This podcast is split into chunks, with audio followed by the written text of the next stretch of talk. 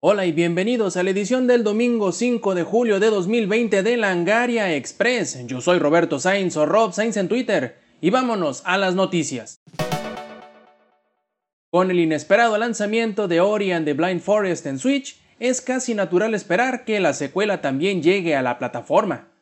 Ambos juegos de la franquicia de Ori son fantásticos, no solo en el aspecto artístico, sino también en su gameplay. Y siendo que se rompió la exclusividad que tenía en las plataformas de Microsoft cuando el primer juego llegó al Switch, no se tardó mucho en preguntarles a los desarrolladores si Ori and the Will of the Wisp también haría el salto. Según reveló en una reciente Ask Me Anything en Reddit, el cofundador y actual ingeniero en jefe de Moon Studios, Gennady Korol, el Switch es una de sus plataformas favoritas, pero por desgracia no tiene nada que anunciar en cuanto a alguna versión de la secuela para dicha plataforma.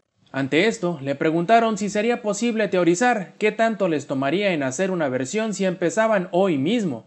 Gennady tuvo que sincerarse y decir que sería extremadamente difícil hacer un port del juego, y que corriera a 60 cuadros por segundo en el Switch.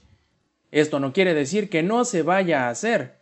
Esto bien podría significar que se haga una versión propia del juego para la plataforma, más que un simple port. Lo importante es que aunque digan que es muy complicado, en ningún momento dijeron que era imposible. Ahora que muchos están terminando The Last of Us Parte 2, es momento de preguntar si habrá más del juego. La duda que aparece con más rapidez luego de terminar un juego es si habrá algo que extienda la historia del mismo. No es que todos lo necesiten o den pie para ello, pero siguiendo la tradición que el primer The Last of Us inició con Left Behind, hace que muchos se pregunten si habrá más de la parte 2. Según reveló Neil Druckmann, director creativo de The Last of Us Parte 2, en el Kinda Funny podcast, no hay planes para producir contenido descargable que expanda el juego. Pero también es cierto que había un modo adicional para el juego, que creció tanto que se convirtió en algo propio y de lo cual aún no sabemos de qué se trata. Tras acusaciones de abuso de menores contra Joey Cuellar, rápidamente se cayó a pedazos lo que sería Evo Online este año. Si bien recuerdan, Evo 2020 se canceló hace algunas semanas y en su lugar se llevaría a cabo una edición especial en línea que se celebraría a lo largo del mes de julio, dando inicio este mismo fin de semana, pues estos planes fueron rápidamente cancelados tras las acusaciones contra Joey y Mr. Wizard Cuellar de abusar de su poder y coercionar a menores de hacer actos que bien podrían considerarse de índole sexual. Estos alegatos iniciaron el día miércoles por la noche y durante el jueves uno a uno los seis juegos que serían la cartelera principal del evento se desentendieron del mismo, todo para que rápidamente Cuellar aceptara como verdaderas estas acusaciones, dejara su puesto como presidente operativo y últimamente se anunciara la cancelación de Evo Online. Nintendo tenía grandes planes para Super Mario Bros. este año, y el más ambicioso tendrá que ser retrasado indefinidamente. Junto con otros proyectos como Lego Mario es que Nintendo pretendía celebrar a Mario este año, además de una supuesta colección que entregaría todos los juegos clásicos en 3D del bigotón italiano. Pero el más grande sin duda era la apertura de Super Nintendo World. Esta sección nueva del parque de atracciones Universal Studio de Japón, que originalmente abriría sus puertas este verano, no podrá hacerlo, y se ha retrasado indefinidamente en tanto no se termine la contingencia sanitaria del COVID-19.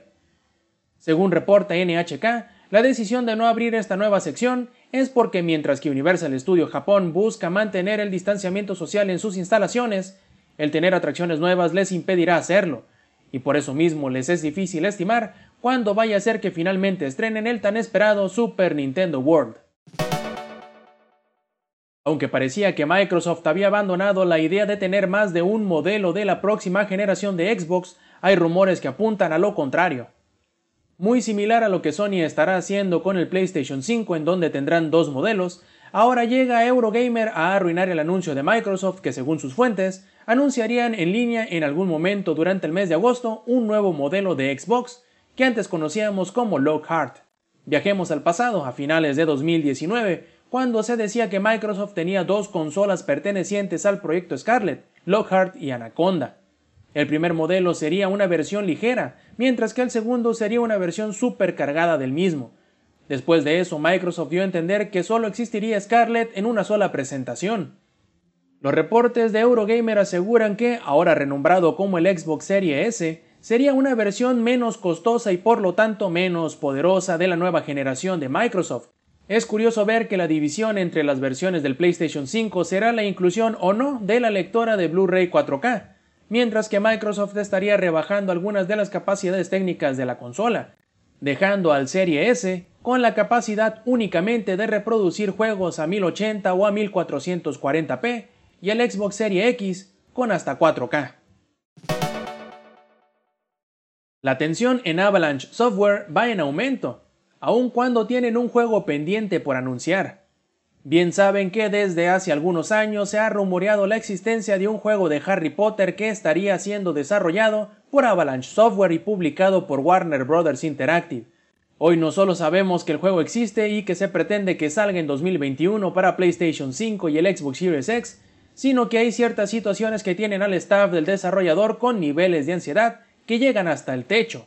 Según revelaron un par de integrantes del estudio a Jason Schreier de Bloomberg, la preocupación del estudio es doble. Primero porque se escuchan rumores dentro de todo Warner Bros. Interactive que toda el ala dedicada al desarrollo y publishing de juegos sería vendida, y en segundo, que los comentarios recientes de J.K. Rowling han hecho que el atractivo por lo que se ha relacionado con Harry Potter esté por los suelos.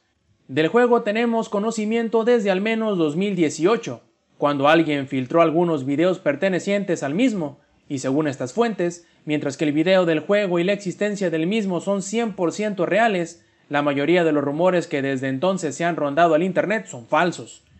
Pero las filtraciones parecen ser la preocupación menos inquietante en estos momentos, en que el juego no se ha anunciado todavía oficialmente, pero que les está causando muchos dolores de cabeza a todos los involucrados. La Comisión Reguladora de Apuestas de la Casa de los Lores, parte del Parlamento y Comité del Gobierno del Reino Unido, han dado un nuevo comunicado indicando que las loot boxes o cajas de botín deben de ser clasificadas como un juego de azar, lo que las colocaría dentro de la ley de apuestas del 2005. Si un producto parece ser apuesta y se siente como una apuesta, entonces debería ser regulado como una apuesta, menciona el comunicado, además de que advierten que la regulación debería ser inmediata. El gobierno debe actuar inmediatamente para atraer las loot boxes bajo la regulación y legislación de las apuestas, concluyen. El presidente del comité menciona que otros países ya han comenzado a regular las loot boxes, porque se puede ver el peligro que conllevan el cual es enseñar a los niños a apostar, y la ley de apuestas se ha quedado un tanto atrás de lo que está ocurriendo en el mercado actual, pero que debido al abrumador apoyo y recomendaciones a favor del tema, esta regulación podría llegar muy pronto. Además, el reporte del comité menciona que se deberán crear nuevas regulaciones que mencionan explícitamente que las loot boxes son un juego de azar, y que la misma definición debería aplicar a cualquier otro objeto, ya sea de pago con dinero real o que aparezca dentro del juego con los paquetes de puntos y jugadores como los de FIFA. El gobierno respondió al comité que está planeando una futura reforma a la ley de apuestas que se centrará en las loot boxes, aunque el comité sigue mencionando que este problema requiere atención más urgente, ya que los jugadores más jóvenes son los que están en mayor riesgo, especialmente aquellos entre los 11 y los 16 años. Con la nueva generación no solo se aumentará la capacidad de las consolas, sino también el precio de sus juegos. Según revela la firma IDG Consulting, NBA 2K21 podría no ser el único juego que aumente precio para las versiones de PlayStation 5 y Xbox Series X, ya que para estas plataformas costará 70 dólares, sino que es una inquietud que han visto en otros publishers además de 2K. Reveló Yoshio Osaki de IDG a Games Industry que el último aumento de precios de juegos se dio cuando se estrenó el Xbox 360 y el PlayStation 3, pasando de 50 a 60 dólares, y que en términos del aumento del precio de producción de un juego es lógico que se dé pronto otro incremento. Otros medios de entretenimiento han ido aumentando sus precios a medida que pasa el tiempo, ajustándose al incremento de los valores de producción, pero esto no ha sucedido con los juegos. Osaki dice que los precios de los boletos de cine en Estados Unidos han aumentado 39% de 2005 a la fecha. Los de Netflix se han doblado desde su estreno y los paquetes de televisión por cable han aumentado 105%. Para él, aumentar el 17% del precio de los juegos no sería tan grave, tomando en cuenta que los valores de producción se han elevado del 200 al 300% desde el último incremento del precio sugerido para juegos. Pero dice también que IDG trabaja con todos los publishers más importantes de la industria y han visto interés en más de uno para aumentar el precio a 70 dólares. Esto no parece indicar que el incremento vaya a ser en general, sino que más bien habrá algunos juegos que costarán más que otros. En la semana, en una entrevista del sitio de inversionistas de Capcom, uno de ellos preguntó si habrá un nuevo Monster Hunter para el Switch. El representante de la compañía respondió que no hay una versión de Monster Hunter World planeado para el Nintendo Switch, pero que tienen planeado algo de la serie para la consola de Nintendo que sea disfrutable para los jugadores más jóvenes, como estudiantes de secundaria o preparatoria.